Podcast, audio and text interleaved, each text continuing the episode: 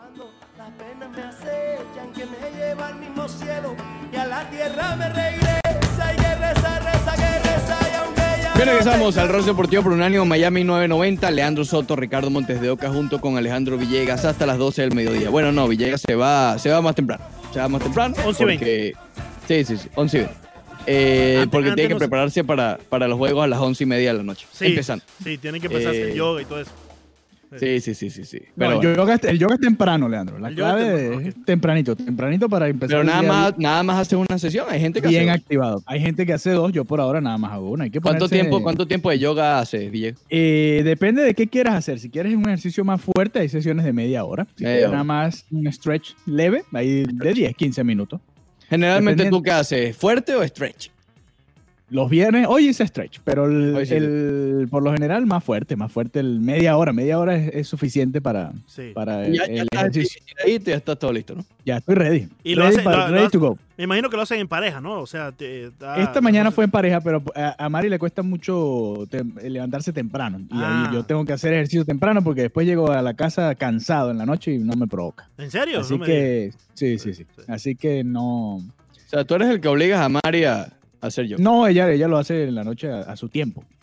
A su tiempo. Perfecto. Claro. Eh, ¿Escuchas alguna musiquita mientras haces yoga? Mientras No, siempre, siempre me preguntan lo mismo y, y tengo que responderte lo mismo. No porque hay que escuchar a la instructora que te está dando las instrucciones, valga la Ah, redundancia, de esta- cómo hacer el ejercicio. pero a estas alturas tú no te has aprendido esas instrucciones, banderita. No, porque cada sesión es diferente, Leandro. Ah. No puedes hacer, si hago la misma todo el tiempo, imagínate, me aburro. Pero va a, va llegar un momento que vas a aprender varias sesiones y puedes ya Sí, dejar de sí. escucharla, ¿no? A ver, uno, uno puede hacerse, digamos, su propia, así como cuando uno va al gimnasio, ¿no? ya Claro, sabe más o menos qué Tu propia hacer. rutina. Sí, su propia rutina y la armas y haces lo que te quieres, lo que te provoque y el ejercicio que te guste a ti. Y ahí sí pudieras Pero- poner una musiquita. Un Ahí sí puedes poner un una musiquita. merenguito, que- una bachatica rosa. una bachatica pega más con, con el yoga. El sí. merengue es muy, creo que es muy activo para, para el tipo de No, actividad. yo digo, como Sí, a ti sí. te gusta Luis Crespo, pues yo pensé que... Sí, pero puedes poner, puedes poner la bachatica así lenta, está bien. Lenta. Está Bachatica buena para, Bien. para hacer yoga. sí. Bien, yoga, yoga con bachata, ese puede ser el segmento de, de yoga. No, yoga e- con e- bachata. incluso creo que puede ser hasta un buen negocio, ¿viste? Hacer yoga con bachata. Sí, sí, si montamos una escuelita de yoga, banderita, te ponemos a ti instructor. Y, Ajá. y- y entonces la, la diferencia de nuestro negocio sería que ponemos bachata. Ok, ok. Eh, Y, aseguro y de- que Disney diría. y después, y después la bailoterapia con Leandro. Bueno, Me apunto, me apunto. Me. Hay- que encontrarle entonces al señor Montedioca, el señor del cafetal, un, también una actividad, ¿no? Lo, Para pon- que lo ponemos porque- de, lo ponemos ahí en el front desk. Lo ponemos en el front desk, no te preocupes. de- así como la, la señora de, de allá de- del Ah, lobby. efectivamente, sí, sí. Lo ponemos ahí no, ya en, subió, donde- ya subió. en los Ya asuntos subió. Ah, ya, ya es second floor. Sí, Bueno, bueno. no, no, no, no. Está en las escaleras. Está en las escaleras. Sí, sí, sí. Entonces, está en la media luna en las escaleras. ¿Sabes cuando vas llegando? Que tiene, mira para arriba todavía falta todo esto. Sigue siendo sin importancia, Sí. pero es otro tipo de sin importancia. Exacto, sí. ¿Me explico? Sí, sí, sí. Ya, ya digamos, es eh, 1.5. Ya no está, no, es- no, es, no es second floor, pero está ahí. Pero versión beta, versión beta. Versión beta, una versión beta y todavía está, todavía está. Pero bueno, eh. Está en la mezanina, dicen por aquí. mezanina, perfecto. Eh, un poco de los Marlins, Villegas, Leandro. Sí. Porque como hablamos ya en el segmento anterior, olvidaron de los, de los eh, jugadores de posición. Yo también le doy la misma lectura que tiene Villegas. Eh, a un año de haber dicho que ya estaban listos con todo lo que necesitaban en lanzadores, ¿ok? De acuerdo a, a la reconstrucción y todo esto. Y se van, sobre todo por, por ¿cómo es? Meyer, el, el- el de la primera selección. Max Meyer. Sí. No es tan difícil el nombre, Ricardo. Tú te estás haciendo el duro. Sí. Max Meyer. Eh, no, lo confundo con Mayer, no sé por qué. En fin. Eh, Oscar Mayer. Las salchichas. Oscar Mayer. Sí, sí, sí. Saludo a la salchicha. Eh, eligen a uno que ya, que ya está tan listo para, para las mayores, ¿no? Porque Sí. quizá hubiese entendido a alguien si hubiesen elegido lanzadores a largo plazo, qué sé yo, de high school, de 3, 4, Bueno, 5. la segunda ronda fue, fue así. Ahora voy. Pero entonces, a un año de haber dicho que ya tenían todos los lanzadores. ok, Pero di- dijeron eso, Ricardo. Claro, claro. Cuando adquirieron a Jack Chisholm, claro que sí, las fuentes le dijeron a Leandro. Ah, bueno, no sé. Ahí está Leandro poniendo una cara extraña. ¿Qué dice? ¿Qué, qué dijo, qué dijo el señor, Yo- yo qué dijo no- el señor Colina? Yo, yo, eh, no sé si, yo no sé si lo dijeron exactamente así con las palabras que dice Ricardo, pero de que lo dejaron entendido, lo dejaron entendido. Y ya eso basta, ¿no, Ricardo? Yo creo que ya eso es suficiente. Y más cuando cambias a un pitcher como Zach Gallen, que ya había debutado en las grandes ligas. Eh, y si bien Bandera En el draft del año pasado también fueron jugadores de posición. efectivamente. El- Entonces, yo- Cambió el approach completamente. por, por más, no recuerdo exactamente si lo dijeron con las palabras que dice Ricardo. Voy a confiar en mi partner, porque por, por eso somos compañeros, socios aquí en Arroz Deportivo. Eh, pero no hace falta decirlo con las acciones que hemos visto, y en eso sí tenemos que estar de acuerdo. ¿no? El año pasado se fueron por eh, jugadores de posición. Eso te daba a entender que ya el cuerpo de lanzadores lo tenían listo, o que por lo menos en el futuro se sentían suficientemente eh, conforme con el cuerpo de lanzadores que, que, que ya tenían en las grandes ligas, o en las menores ligas, o que ya tienen en las menores ligas, ¿no? Eh, Y este año se van con cinco lanzadores. Eh, vaya, en verdad que creo que queda bastante a la vista que no están tan conformes con Bueno. el cuerpo de lanzadores que tienen. Seis lanzadores, porque tuvieron un Sí. draft de compensación de, de, Correcto. de esto. Sí, eh, compensation, compensation round. Exacto, de compensación. Son seis. Eh, eh, insisto, Max Meyer fue el, el de la primera ronda. El segundo, como decía Villegas, sí fue de high school, se llama Dax Fulton. Eh, ¿Cómo te sientes que este personaje nació después del ataque terrorista a las Torres Gemelas? Wow. Ya, oye. Octubre 16 del año 2001 no, nació. no, no, no, no, no. Ah, tú sabes que a veces, a veces a mí me da nostalgia ver este, estos drafts, hermano, porque uno se pone a pensar, caramba, Banderita se lo dio llenar tarjeta". Oye, usted se lo hubiese ido el tren hace rato. No, no, ya. No, no, ya no, nosotros bueno. fuésemos release, hermano. Sí. Yo hubiese podido, a ver, ese draft fue el de dos. Ahorita más tarde podemos buscar quiénes salieron en ese draft. Ese fue el, mi último año, fue 2015 y hubiese podido estar en 2014 o 2015, imagínate tú. Hace Eh, cinco o seis años. Hubiese estado con tu amigo. No, no, eso fue antes. El de, el de Yelich. Creo que Yelich estuvo por ahí más o menos cerca. Estuvo por ahí. Pero bueno, en fin. Eh, Dax Fulton, insisto, fue el de la segunda ronda Sí. eh, de high school. Después le dijeron, eh, eh, por cierto, un zurdo de 6'6. Todo lo contrario de lo que habíamos hablado de Max Meyer, que es Así bajito. es como te gustan a ti, altos. Pero, y, y- es- y- estilo oficial. Y, y fíjate, y fíjate, Ricardo, que aquí se van con un pitcher de high school que no está listo para las grandes ligas todavía. Y que lo que están buscando en él es la proyección que, que han dictado lo- el cuerpo de scouts, ¿no? Eh, a- a- ahí le resta un poco nuestro argumento de que no están completamente satisfechos con el cuerpo que tienen ahora mismo Bueno. los lanzadores, porque están buscando en el segundo un lanzador de, de high school, pero no es suficiente todavía como para decir que. De los seis que eligieron, solo uno es de high school. Sí, exactamente. Exactamente. tiene, es decir, exactamente. Eh, quiere decir que los, de los cinco, por lo menos están viendo a tres que pueden llegar el año que viene o en dos años. Es decir, Sí. relativamente pronto. Kyle Nicholas es otro, de Sam McCamley, Jake Edler y, y Kyle Hort. Son los otros eh, que seleccionaron. De ellos, cuatro son zurdos, eh, dos derechos en Sí. total. Eh, y como ya mencionábamos, uno de high school, que es Dax Fulton de, Oklahoma. Yo entiendo la. Uno de Vanderbilt. Sí, uno de Vanderbilt, que, que, por cierto es de aquí, del sur de la Florida. Sí, Eh, el muchacho de Ocean Ridge, Florida. Bueno, no es completamente sur. Sí, sí, más o menos. No, Florida es, pero no Florida. sabemos qué tal. Sí, Vamos a ver. un poquito más al norte de, de Fort Lauderdale, creo, ¿no? Eh, que ya Pa- bueno, nosotros- para ti Tallahassee está un poquito más al norte de ya, Fort Lauderdale. ya para nosotros eso es bastante lejos. Pero fíjate, si, si Si, bien... si no puede ir al Tamiami Park, que le queda ocho minutos. hay que te den. Villegas, hay que te den. Eh, si- Es por Boynton Beach, por cierto. por Boynton Beach, o sea, un poco más allá de Fort Lauderdale, ¿correcto? ¿Estoy, estoy, estoy- sí. estoy en lo correcto? No, no es tan lejos, no es tan lejos, perfecto, alguna si bien estoy de acuerdo con su argumento de que los Marlins demuestran que en verdad no tenían ese picheo eh, listo o no estaban conforme con el cuerpo de lanzadores que tenían las menores en prospectos, eh, creo que también no podemos obviar el hecho de que los Marlins se mantuvieron con el plan que trazaron, que fue, oye, escoger lanzadores. Y si bien habían disponibles nombres como los de Austin Martin, en el momento que les tocaba a ellos, nombre bastante interesante y bastante llamativo, que te lo ponen al frente y tú dices, oye, este muchacho de Grandes Ligas pronto, vamos a escogerlo. Los Marlins no se fueron por, por, por, por el que de manera, eh, en el momento que le tocaban a ellos era el mejor, sino por su plan. Ellos querían pitcher y se fueron por el mejor pitcher que estaba disponible en el momento que les tocaba a ellos, no por el mejor jugador que estaba disponible cuando les tocaba a ellos. Y creo que eso, eso eh, eh, demuestra que esta administración, una vez más, cuando pone un plan, van a ir con todo hacia ejecutarlo. Ayer lo ponen en, en- en práctica, escogiendo a seis lanzadores de sus seis escogencias. ¿Querían lanzadores? Se fueron con todos los lanzadores. Sabes que eso, eso es interesante porque hay dos filosofías cuando tú vas a un draft, ¿no? Puedes ir a, a draftear al mejor atleta, hablando de los diferentes de- de drafts que hay, Sí.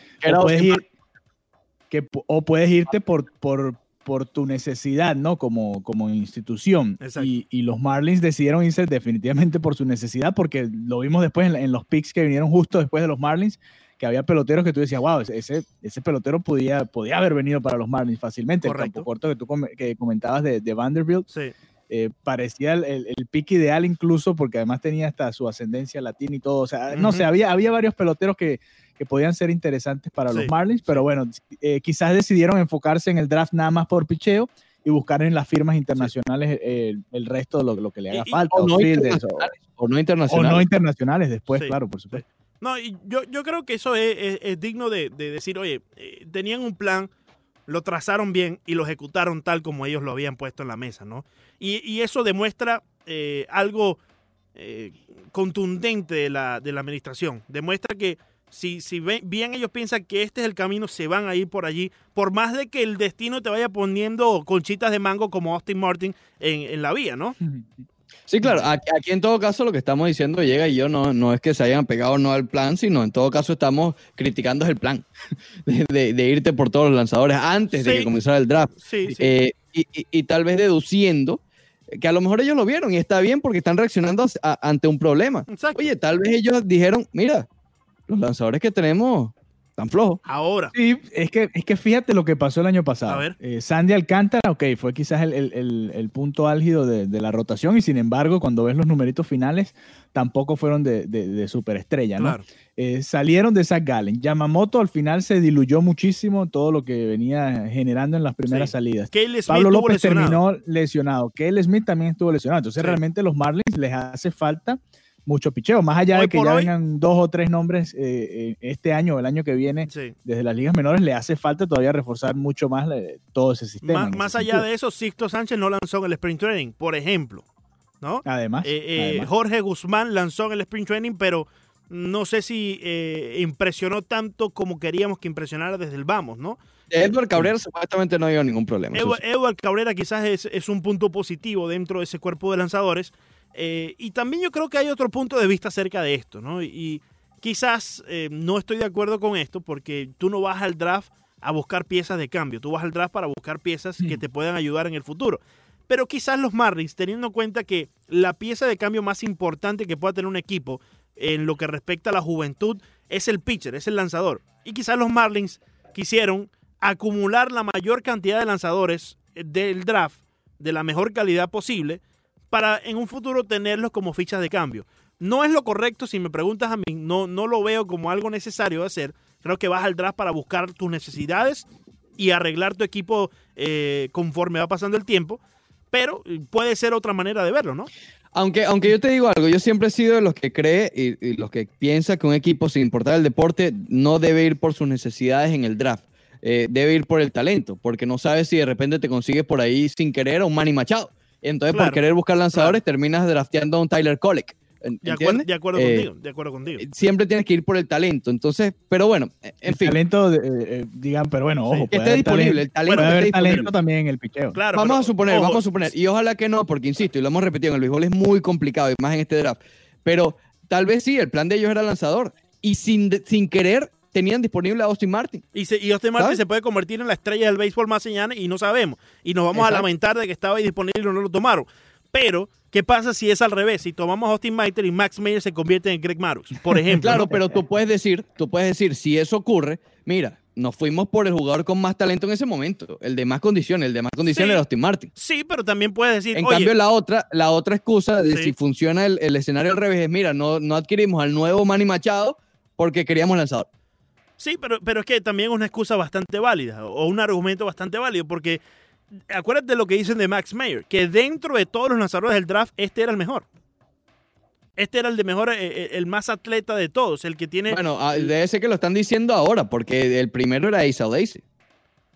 En Mm. todos los Bueno, el- esa fue la justificación de Sí, los Marlins. sí. Era el mejor atleta según, según los reportes que ellos están siguiendo. Y Entonces tenía no el, mejor, lanzador. El mejor slider de, bueno, entre los lanzadores. Y el Sí, mejor slider de, todos los lanzadores disponibles en el draft. sí. Eh, pero es interesante lo que dice Leandro. Siempre, obviamente tú no drafteas para cambiar a nadie, pero siempre es bueno tener varias piezas en las ligas menores para Claro. cuando llegue el momento Sí, claro. de traer a esa figura que necesitas Sí. para definitivamente meterte en los playoffs, Claro. poder disponer, mira, Bueno. tengo este par de lanzadores que pueden ser atractivos. Pero jugadores de posición también. Es decir, También, ¿no? Claro, Gle- claro, todo, mira, todo. Gleyber Torres, si te pones a pensar, todos los jugadores que han sido piezas de cambio importante, Alex Verdugo, han sido jugadores de posición, no han sido lanzadores. Sí, claro, claro. Claro. Torres, Alex Verdugo, alguno que, que se Pero- esté escapando ahora pero mismo, yo- pero yo- generalmente son jugadores Eh. Francisco Mejía también pasó. Francisco Mejía, creo, eh, el propio Fernando Tatis, ¿no? También, que pasó de... de- No, de- Tati, de- correcto, de fue el cambio de. James Shields. Sí, sí, comprendo. Pero yo creo que eso, si bien es, es- está- estoy de acuerdo con lo que mencionas, Ricardo, creo que también resalta la falta de prospectos en el picheo que puede existir en todas las organizaciones. ¿Me, me explico? Más o menos. Sí, por- porque si- No. si, tú tienes... Yo como, si yo voy a cambiar a James Shields, como hizo el equipo de, de- de los padres hacia Chicago en su momento, eh, si yo voy a buscar, como los padres de San Diego, el mejor prospecto de picheo que tengan, porque me parece mucho más difícil de encontrar que el propio jugador de posición. Pero ahí fue que obtuvieron a Fernando Tatis. Exacto, pero eh, porque Chicago probablemente no tenía ese pitcher. Porque si, si Para el momento, que era en- James en, en el momento, en el momento que quería, por eso que adquirieron a James Shields. No tenían a alguien de las menores que podía de una vez tomar ese puesto. Y lo más eh, llamativo que tenía el equipo del Chicago era Fernando Tatis en ese entonces. Probablemente si tienen un Chris Paddock, por ejemplo, como pasó con los padres con los Marlins, y eh, los padres le hubiesen pedido a Chicago a Chris Paddock en vez de a Fernando Tatis. Claro, pero no era, no era el número uno, no era el prospecto número uno de los Marlins. A lo que Sí. hoy que cuando han cambiado los prospectos más llamativos últimamente por lanzadores hechos, generalmente han sido jugadores de posición. Gleyber Torres, Les Verdugo, Fernando Tatis, eh, muchos, hay, hay, hay muchos. Esos son los chistecitos, ¿viste? Y aquí ya me voy a la pausa. Era el ya- prospecto número uno. Una, una, un- una, teníamos una conversación tan seria. Sabroso. Y, y este muchacho viene a. No, banderita, lo tuyo es Era un el prospecto número uno de la Lo organización es un, de los un cerveceros de Milwaukee. sabotaje increíble. Bien. Era así. Ah, que te Así que era.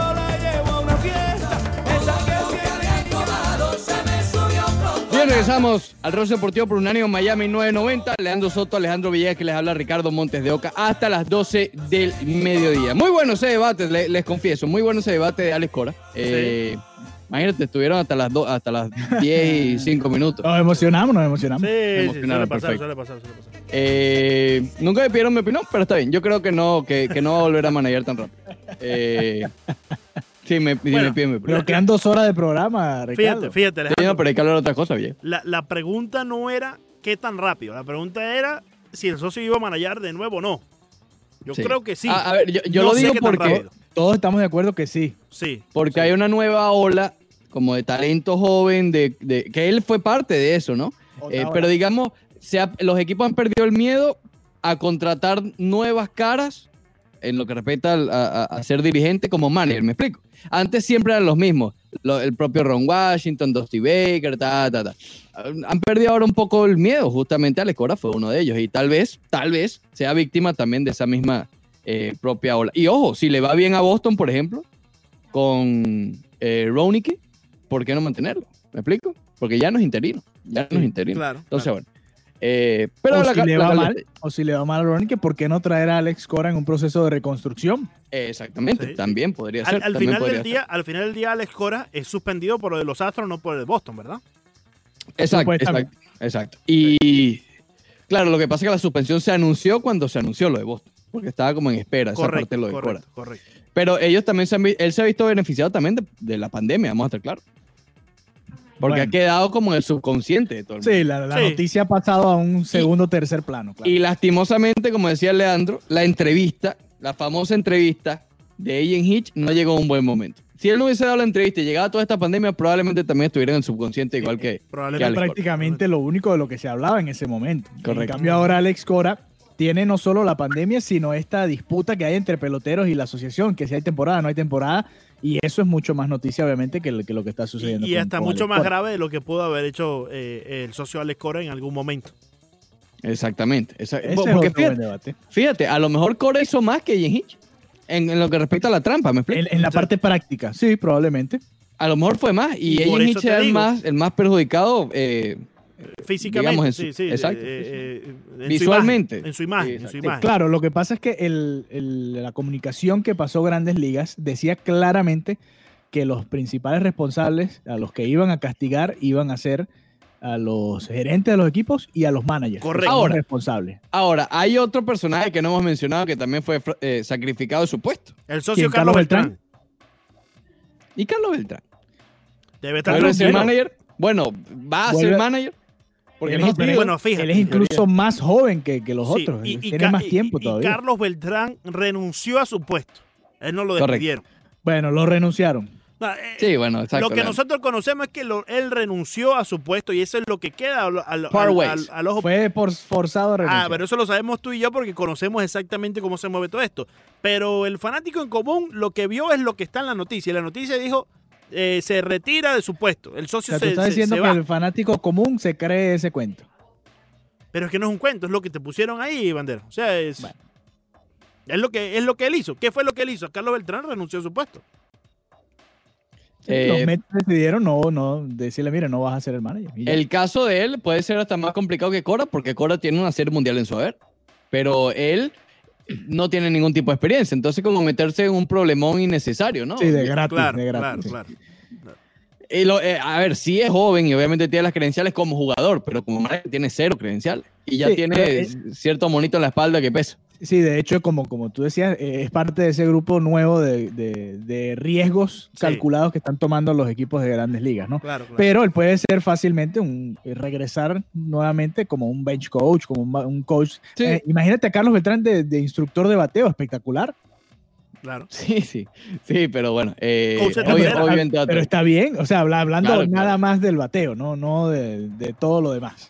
Claro, claro. No, yo entiendo, yo entiendo. Y también ahí está Luis Rojas, que también tiene much- muy buenas credenciales ahora, queda ahí en los Mets. Definitivamente. Obviamente, pa- parte de una familia obviamente memorable en el béisbol. Sí. Eh, sí. digamos que incluso antes de que llegara Beltrán, Luis Rojas estaba considerado como los candidatos. Insisto, creo que incluso se reunió y todo con, con, con la gerencia, etcétera, y se decantaron por Beltrán en su momento. Pero bueno, Leandro, llegó el momento que tú tanto esperabas. A ver, Ayer, el Sevilla venció 2 a 0. dame, dame un Ale. chancecito que voy a ir a buscar un cafecito, ¿viste? No, pero esta conversación es contigo. habla, habla ahí con contigo. banderita, habla ahí con banderita. Que... Es contigo justamente porque se cumplió algo de lo que tú estabas mencionando hace uh, cierto tiempo. Probablemente ni te acuerdes, A ver, pero está Montes- bien. A ver, Montes de Oca. ¿Qué dijo que iba a ganar el Sevilla? Él, no, él básicamente mencionaba, Leandro Soto Pirela, eh, que cuidado el Sevilla no se le meta entre los ojos al Real Madrid o Barcelona. Y, y Villegas, tú ponías allí la tabla de posiciones ayer. Eso lo dije yo, Bandera. Eh, Lo dijiste tú, lo, en una de esos que, que imagínate.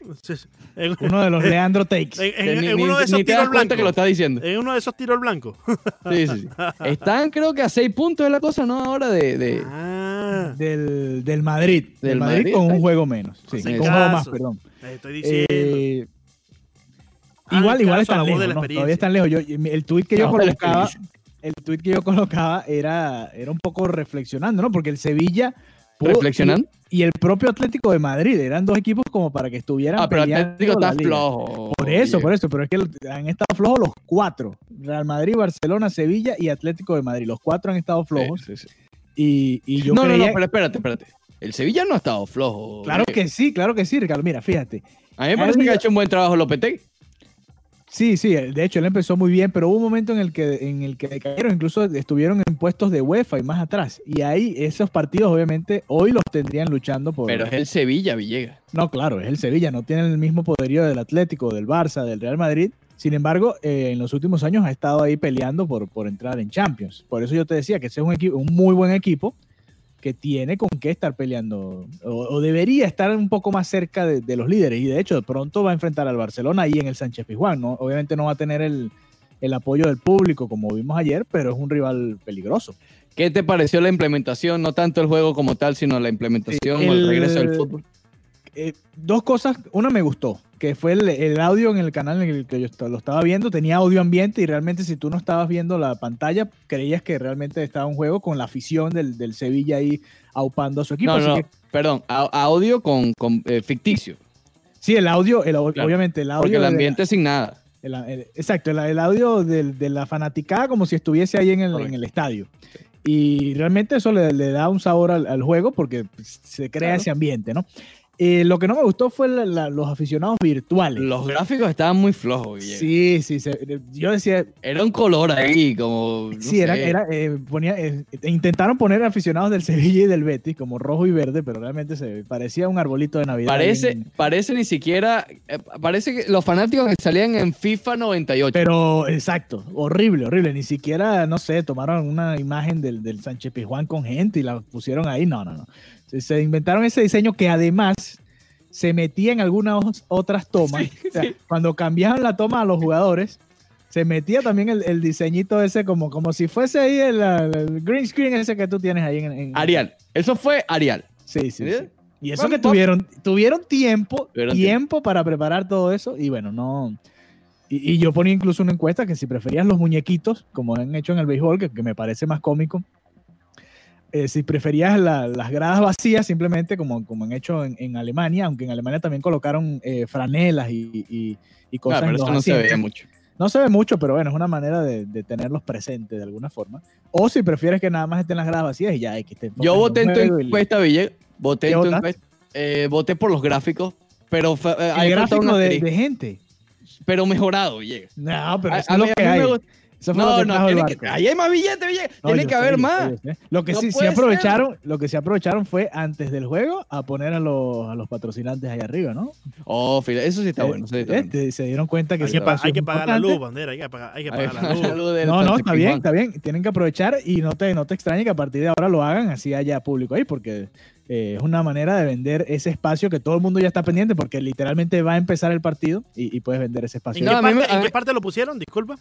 Eh, ¿Sabes cuando están alineados los 11 contra 11, los árbitros si ahí? estuviera que escuchando el está himno. sonando el himno, no sé qué. Sí. el himno de la FIFA, lo que sea, de la liga. Y de fondo se ve la, la grada, la, la primera parte de la grada, ahí lo pusieron arriba, pusieron... Ahí eran se veía en- enfoque eran- global. eran como, exacto, enfoque global. pero no eran fue- como 12, 12 patrocinantes. Ah, ok. Pero, pero fue eh, de manera digital o fue una. sí, de digital, manera de digital. manera De digital, manera ok. digital, la transmisión. No, pero eso se veía bien. liga. De Lo, de los, lo de los policías se veía bien. Eh, pero después pusieron, porque sé que no nos está escuchando, entonces ahora aprovechar que Leandro nos está escuchando. Eh, el, el público era de gráficos de, de Dreamcast. No me digas, pusieron público. Pero terrible, Leandro. O sea, unos gráficos. eh, FIFA 97.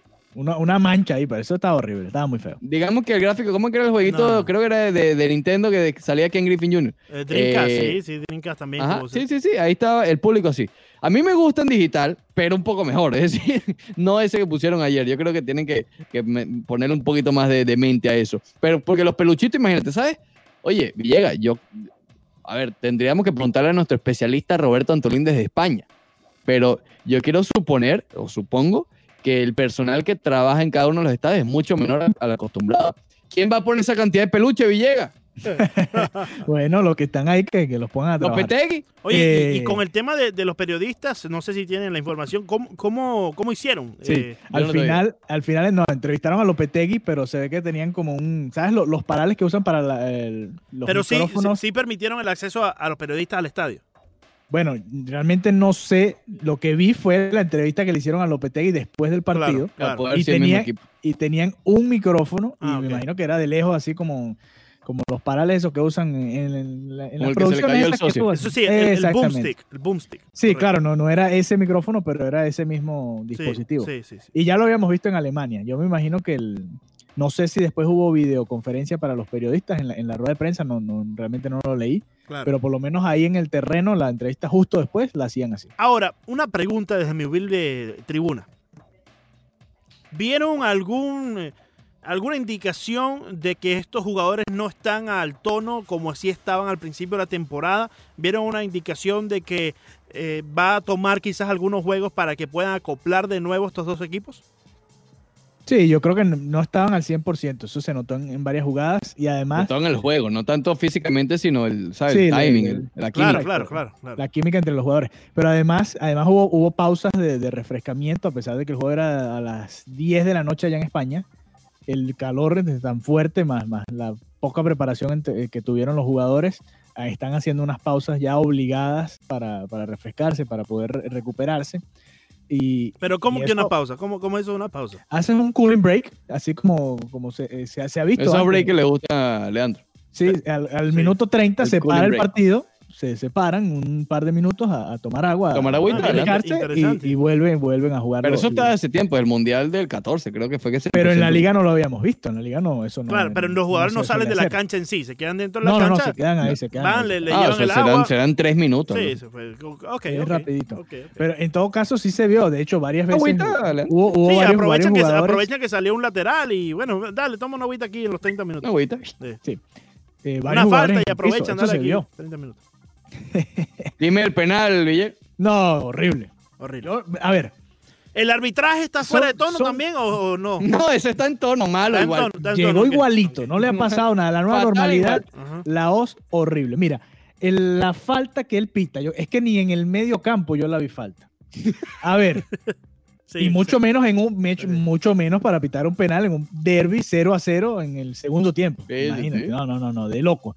El, el- una El disputa un Betis no estaba jugando mal, el Betis tenía hasta más No, el. Sevilla estaba siendo superior, pero estaba, estaba bueno el más peligroso. Estaba haciendo, sí, estaba, estaba muy bueno el partido, entretenido. Pero llega este, este hombre, un Subiendo balón, eh, ahí va, Ayer estuvo, cuatro- ayer estuvo fatal. cuatro, ayer, seis, ayer estuvo fatal, fatal, fatal. el, pero, no me interrumpa. El, el penal, un balón aéreo, van a disputarlo, se le monta eh, Bartra quizás un poquito encima al, al jugador del Sevilla, pero es una jugada. En el área, ¿cuántas veces no hemos visto esa jugada? Pero, bueno, Mateo Laos. ¿La estás eh, defendiendo, defendiendo porque es Bartra o, o- no, no, o no, no, eh, Hubiese sido Sergio Ramos también. Tampoco le hubiese pedido que, que pitaran esa, esa falta. Es que, es que ni la veo falta. Simplemente le está ganando la posición. Y, y yo decía, y, y también lo escribí en el Twitter, y sé que tú lo, lo comentaste ahí con Mateo Laos, que si hubiese sido en la otra área para el Betis, con el Sánchez Pizjuán lleno, no pite ese penal. Es que, ¿Estás es una diciendo falta- que es poco profesional Mateo Laos? Es que los árbitros, obviamente, eso, eso tiene que estar ahí en, en- en- la cabeza rondando. E- Ese penal no era, no era. Yo, bueno, yo no lo vi, en mi opinión no era. No, No, sé no qué era, piensa la gente que, que viendo el partido. Pero y, y- es que Mateo Laos es muy malo, Villa, tú lo es sabes. frustrante, es frustrante, frustrante para el, para el fútbol. Porque imagínate, el primer gol, todos estábamos esperando el primer gol del- de la liga de regreso. Penal. Penal que no era. Bueno, Oye, pero la no era la liga, vamos a estar claro. Exacto. ¿por qué? ¿Por qué? ¿Por qué? Primer penal, en, el primer gol en cuatro meses, producto de un penal que no fue. Para la Liga de local. España. Sí, sí, sí, Ahí está, exactamente. Horrible. Bueno, vamos para el Fébula de Dando Soto, ¿te parece? Claro que sí, con mucho gusto, porque ya lo No te olvides de darle a la campanita. Sí, El campanito, chicos. la campanita Montes de Oca para suscribirte a todos nuestros canales, tanto en el YouTube, ¿Eh? En el Instagram, en el Facebook, en el Twitter. Dale a la campanita. Dale, campanita ahí, Montes de Oca. Ring the bell. Ring the bell. Quien ya está listo para darle a la campanita, Montes de Oca. Ya leí hace rato. Desde hace rato está listo. Nuestro buen amigo y colega, el popular Pedro Ricardo Mayo, ya en la línea con nosotros en Arroz Deportivo, Ricardo Montes de Oca y Leandro Soto, a través de la 990 Unánimo Deportes Radio. ¿Cómo estás, Pedro? Muy bien, Ricardo, Leandro, qué gusto estar nuevamente con ustedes en este viernes, eh, comenzando ya este fin de semana. Pedro, estaba hablando con, con Leandro, porque le estamos subiendo, tú sabes lo que te dije. Eh, Sacair Villegas, imagínate, tremendo Sí, sí. reemplazo. Eso es un reemplazo, Eh, ¿verdad? No, no, no. Eh, no, no como los de la NBA, que Mario Chalmers ya se estuvo asomando, que si hace falta que lo llamen a él. Imagínate no, tú. imagínate. Eh, Mario Chalmers, Mario. sí, sí, sí. No, no, imagínate. Suerte con eso. Pedro, la noticia de última hora, bueno, el informe de última hora todavía no, es- no es noticia como tal porque no se ha confirmado, pero el último reporte eh, lo da John Heyman, que menciona que hoy las grandes ligas van a, a enviarle la contra, contra, recontra propuesta al sindicato. Se trata de unos 70, 75 juegos, una temporada de 70, 75 juegos, con el 80-85% del salario prorrateado. Todavía no está el famoso 100% que piden los jugadores. Más el bono de postemporada, que siguen insistiendo en repartir ese bono de postemporada con los jugadores. Eh, de buenas a primeras, ¿qué te parece este acuerdo? ¿Tú crees que tenga... Ah, bueno, lo más importante de todo, perdón, que les dan un, ultimátum de cinco, alrededor de cinco días, de si no es aceptada, se va a implementar la temporada de los 50 juegos. A buenas a primeras, escuchando la propuesta, ¿te, te parece que pueda ser aceptada o va a tener Ron Manfred que implementar esa temporada de los 50 juegos? si ese es el ultimátum, yo creo que vamos a tener la temporada de 50 juegos. Porque aquí la piedra de tranca eh, es eh, ese 80% de la contra, contra, recontra propuesta y no el 100% que han pedido siempre los jugadores. Y pareciera que no van a avanzar. Por más que se esté acercando, que ya esté un 80%, sigue faltando el 20% que, que completaría lo que ellos quieren. Así que eh, yo creo que en este caso no va a haber una aceptación Sí. tampoco. Creo que no van a ceder. Creo que vamos a tener el mismo eh, problema de todos estos meses o de todos estos días. Y entonces tendríamos que, que ir al, al caso extremo, ¿no? Que, Sí. que es el ese esquema que, que nos puso después de tarea eh, Leandro la semana pasada, ¿no? El esquema de 50 recuerdo. juegos. Oye, hoy cobra más vigencia que nunca esa tarea, ¿no? Y, y tenemos pendiente por ahí otra grabación acerca de eso, no se nos puede olvidar. Pero, oye, Pedro, yo creo que si los peloteros no aceptan esta eh, propuesta de las grandes ligas, la imagen del sindicato va a quedar muy mal al frente de los ojos del público. Porque 85 es mejor que el 60 y tanto o el, o el 53 que después le estaban proponiendo también los, eh, eh, los ya ni me equipos. acuerdo, honestamente. Exacto, pero nunca ha estado tanto, tan alto ese porcentaje como hoy, que es 85%. 85% es mejor que un 70%. Ya le están incrementando. Ya queda la opinión pública que las grandes ligas como tal y los equipos, los 30 equipos, se están cediendo un poco. Ahora creo que les toca a los peloteros ceder y si no lo hacen, las grandes ligas los está poniendo contra la pared para que ellos sean los que queden con la imagen manchada. ¿Qué piensas tú sobre eso? Es que desde un principio, y creo que lo hablamos en otra oportunidad, desde el primer, la primera propuesta, desde aquella que se coló por allí, que los propios jugadores se molestaron y el sindicato porque consideraban que se había colado para que los jugadores quedaran expuestos, como que iban a ser ellos los que no aceptarían las condiciones, Correcto. pareciera que esa es la intención, que, que los jugadores sean los villanos de esta película, donde yo creo que todos tienen responsabilidad, donde yo no voy a inclinar la balanza hacia una u otra parte, las dos tienen sus intereses, eh, hay gente eh, mucho más metida en estos asuntos contractuales que, que dan eh, una exposición muy clara del por qué eh, no quieren ceder los jugadores, del por qué los dueños del equipo también están tratando de imponer algunas cosas. Eh, yo te digo, sí, un 85% es mejor que un 60%, pero sigue siendo eh, una cifra por debajo de lo que ellos están pidiendo. Entonces, al fin y al cabo, ellos dirán, ¿quién ganó la batalla? Los dueños de equipo, porque Claro, claro. no nos están dando el 100%. Entonces, al final, estamos cediendo nosotros, no ellos, porque nosotros no estamos pidiendo el 90 y ellos el, el 85, no sí. estamos pidiendo el 100 y ellos han ido del 50 al 60, al 75, al 85, pero seguimos allí estancados. Entonces, Claro. por eso yo no veo una luz al final del túnel, siendo esa la posibilidad hoy, ojo, de acuerdo a esa última propuesta. Hay que esperar eh, que surjan algunas otras cosas alrededor o sobre esa base de la teoría que, que por ahí se ha dejado colar, pero por los momentos yo creo que la temporada eh, no va a arrancar bajo esas condiciones que bien expuso eh, Ricardo. Claro, y, y tal vez Pedro, y bueno, ya sabemos que esto se ha convertido más en una batalla de, de orgullo, ¿no? Una batalla de, de quién se impone frente a quién. Pero realmente yo puedo entender por dónde van los dueños en este, en este punto. Tal vez ya también sean muy tercos los dueños en no dar, ter- terminar de dar el 100%. Pero el hecho de la postemporada, creo que aquí es donde está la clave de, la, eh, de esta propuesta, lo de la postemporada, que los dueños siempre han estado empeñados en ponerla. Yo entiendo, ellos tienen el, el temor de que se levante otra vez la temporada y se suspenda la la- la- los playoffs, y obviamente ahí es donde genera la mayor cantidad de, de dinero. Eh, pero tal vez en esa repartición de lo que llaman el pool money, ¿no? La- la- repartir lo que ganan en, en la postemporada, tal vez hasta los jugadores terminen ganando incluso hasta más de que el 100% con 50 juegos. Pero como te digo, ya al ser una batalla de orgullo, ya se complica un poco la cosa. Sí. Estoy contigo, yo te lo decía a Villegas y Leandro en el segmento eh, pasado. Yo, yo, al no ver un 100%, automáticamente ya pienso que va a ser denegada. Eh, y tal vez sea hasta triste, ¿no? Porque el, el acuerdo no es malo.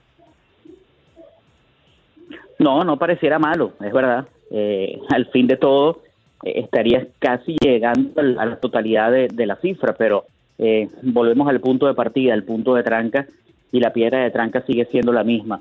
En la postemporada, sí, sería una repartición importante.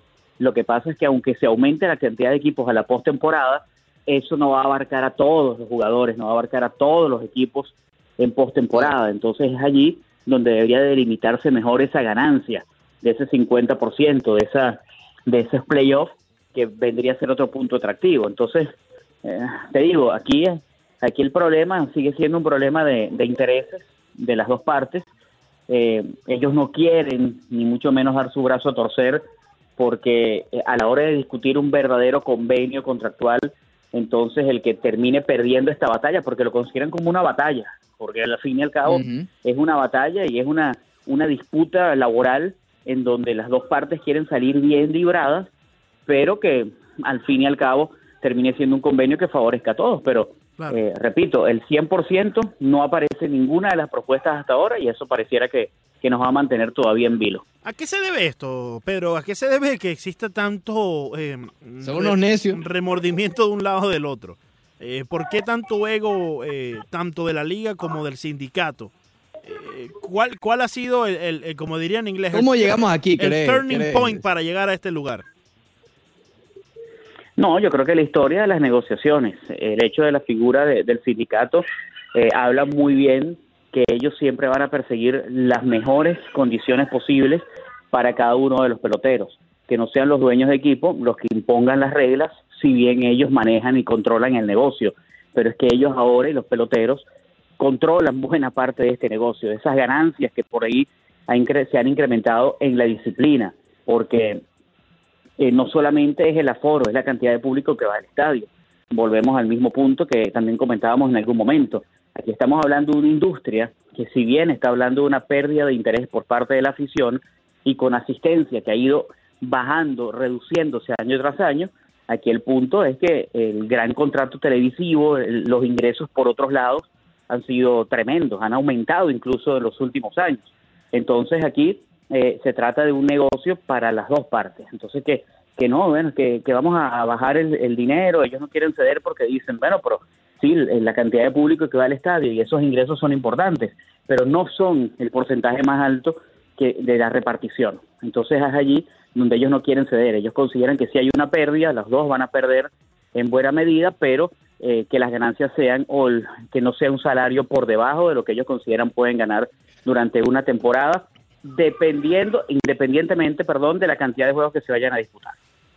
Claro. Pedro, cambiando un poco de tema, pero manteniéndonos en el béisbol. Pedro, ¿qué opinarías sobre un equipo que en un momento dice que, que está en plena reconstrucción y menciona que, o da a entender que ya están listos con respecto a, a- a la parte de sus lanzadores, ¿ok? Que tienen a los prospectos, ya, ya están satisfechos con lo que han construido con respecto a los lanzadores y se van ahora por los brazos. Y al año siguiente, en el draft, en un draft que por una situación que ocurrió fue recortada de 50 a 5 rondas. Y ellos con una, con una selección adicional eligen seis veces. Y los seis selecciones son lanzadores. Eh, obviamente estoy hablando de los Marlins de Miami, que parece, y lo discutíamos más temprano, que han cambiado un poco el discurso, ¿no? El año pasado era todo bateadores. Y ahora es impresionante que los seis picks de- del draft fueron, fueron lanzadores. ¿Te preocuparía que están viendo algo que no les gustó en las fincas? Bueno, es que eh, puede ir un poco más allá, ¿no? Yo creo que ellos detectan, porque también hay que verlo por el lado positivo, no solamente por el lado negativo. Ellos pueden considerar que en este momento eh, los peloteros que tomaron y que tienen, eh, que llegaron a agregar durante el último año, son peloteros que eh, pueden estar listos y que entonces ellos esperan ahora con brazos jóvenes todavía, mucho más jóvenes, que no van a estar listos en, en dos, tres ni cuatro años, posiblemente en cinco, seguir aumentando la profundidad que tienen en las granjas. En cuanto a un departamento que es tan importante como el picheo, podemos verlo desde esa perspectiva, como el lado positivo, porque además eh, vamos a otro punto. Eh, los Marlins están claros que si ya tienen una base y un núcleo, ellos estaban buscando eh, bateadores, ellos consiguieron jugadores de posición durante el último año, bueno, que ahora ellos pueden ir al mercado a buscar la pieza que necesitan, ese gran jugador que los pueda ayudar. Entonces, eh, los lanzadores son para mantener lo que han hecho también en los últimos años, que es trabajar las granjas, no descuidarlas, no creer que ya tienen lo suficiente y tener además en el horizonte un posible cambio y una perspectiva distinta a que esos peloteros puedan servir Sí. como moneda de cambio para conseguir una pieza que, repito, es una pieza que ellos probablemente ya tienen en mente, no sé en nombre, pero sí tienen en figura y en, y en forma eh, de la característica que quieren para hacer de los Marlins un equipo competidor en un par de años. Competidor que sea capaz de estar peleando en la división, ¿no? Y yo le decía a Ricardo que, si bien no estoy de acuerdo, probablemente sea una de las estrategias que tenga el equipo. Eh, re- recaudar, eh, digamos, eh, acumular, mejor dicho, la mayor cantidad de lanzadores que puedan en la Liga Menores, porque en sí, si bien en los últimos años, para buscar esa pieza a mitad de temporada que te ayude para continuar la otra mitad y colarte los playoffs, la manera que los equipos lo han cambiado ha sido por otras estrellas de posición, jugadores de posición, no deja de tener más valor el pitcher joven por encima del jugador de posición joven cuando venimos a hablar de un cambio. Y precisamente de eso, Pedro, eh, nosotros tuvimos la oportunidad este año de ver en una muy corta temporada de la NCAA con el equipo de los Huracanes de la Universidad de Miami a dos de los tres muchachos que se fueron en el draft de este 2020. Y te digo dos porque Freddy Zamora, que se fue en, el, eh, en la segunda ronda, en el último puesto de los tres de los huracanes que se fueron este en este draft, no jugó debido a una lesión. Pero sí lo hizo Slade Seconi, que fue el primero que tomaron de los huracanes, y también Chris McMahon. Háblanos un poco del potencial que tú ves de estos dos lanzadores, tanto de Seconi como Chris McMahon, que hoy por hoy están de camino a las grandes ligas. Bueno, eh, sobre todo Seconi fue uno de los que vimos más, porque Sí. eh, frecuentemente era el lanzador del día domingo y era el día donde frecuentemente teníamos transmisión y lo podíamos ver al, al máximo, ¿no? Correcto, correcto. Y vimos un lanzador de recursos, es verdad, de potencia. Vimos un lanzador que en ocasiones tenía una característica que era meterse en apuro en los primeros innings, pero que podía resolver después, que se encarrilaba, eh, que ese factor mental todavía lo está trabajando, de concentración, de tratar de enfocarse del primero al noveno, porque los recursos los tiene, los recursos están allí, eh, tiene las herramientas necesarias. Y McMahon también es un pitcher eh, con una recta, es un pitcher eh, con un arsenal tremendo, un stuff que, que habla de un pitcher con, con todos los elementos como para poder pensar en el pitcher que hoy es un pitcher grande liga, es decir, en la tendencia de ver ofensiva de jonrones, pero también ver un pitcher que ponche. Entonces es allí donde pareciera ir enfocado eso, a, a esos dos elementos y esos dos brazos. Así Claro. que el pichón nunca sobra, el pichón nunca sobra, eh, independientemente que hoy estamos hablando de una liga que busca ofensiva por encima de picheo. Pero si tú tienes un buen picheo, vuelves al punto, vas a ganar. Si no, tú no tienes picheo, tú puedes batear todo el año 400 y puedes dar 50 mil honrones y puedes eh, traer y puedes eh, anotar tantas carreras en un juego, pero si no tienes picheo en una temporada larga, es imposible que tú vayas a ganar eh, 90, 100 juegos sobre la ofensiva, única y exclusivamente. Claro, claro. Pedro Ricardo Mayo. Pedro, muchísimas gracias por estos minutos que siempre nos regalas aquí en el Rock Deportivo. No, no, gracias a ustedes, Leandro, gracias a Ricardo y, y un gran abrazo, siempre a la orden y, y un gusto compartir con ustedes. Pedro, eh, recuerda siempre darle a la campanita, por favor, ¿ok? Siempre, por favor. siempre. Eso es algo ya, es una condición sine qua non. Hay que darle Efectivamente. la campanita. mañana. No, y, Por y- favor. y más en estos tiempos en los que vivimos, ¿no? Que todo es por, por, por internet. Dale la campanita y, nos vemos mañana. No se olvide mañana que, que tenemos por ahí, ¿oíste? Ah, Ahí hay que darle la campanita. ¿Cómo Ah, no? ah, ahí hay que Seguro. dar- y, algo, y- y algo más. Pedro Ricardo eh, Mayo, con nosotros a través de la 990 Unánimo Deportes Radio. Ricardo Montes de Oca, Leandro Soto. Eh, nos vamos a una pausa, Montes de Oca, o tienes algo más por ahí que, que le- compartir. Lo que tú quieras, lo que tú, como tú quieras, capitán. Ahorita viene Tito. La niña llegó. No.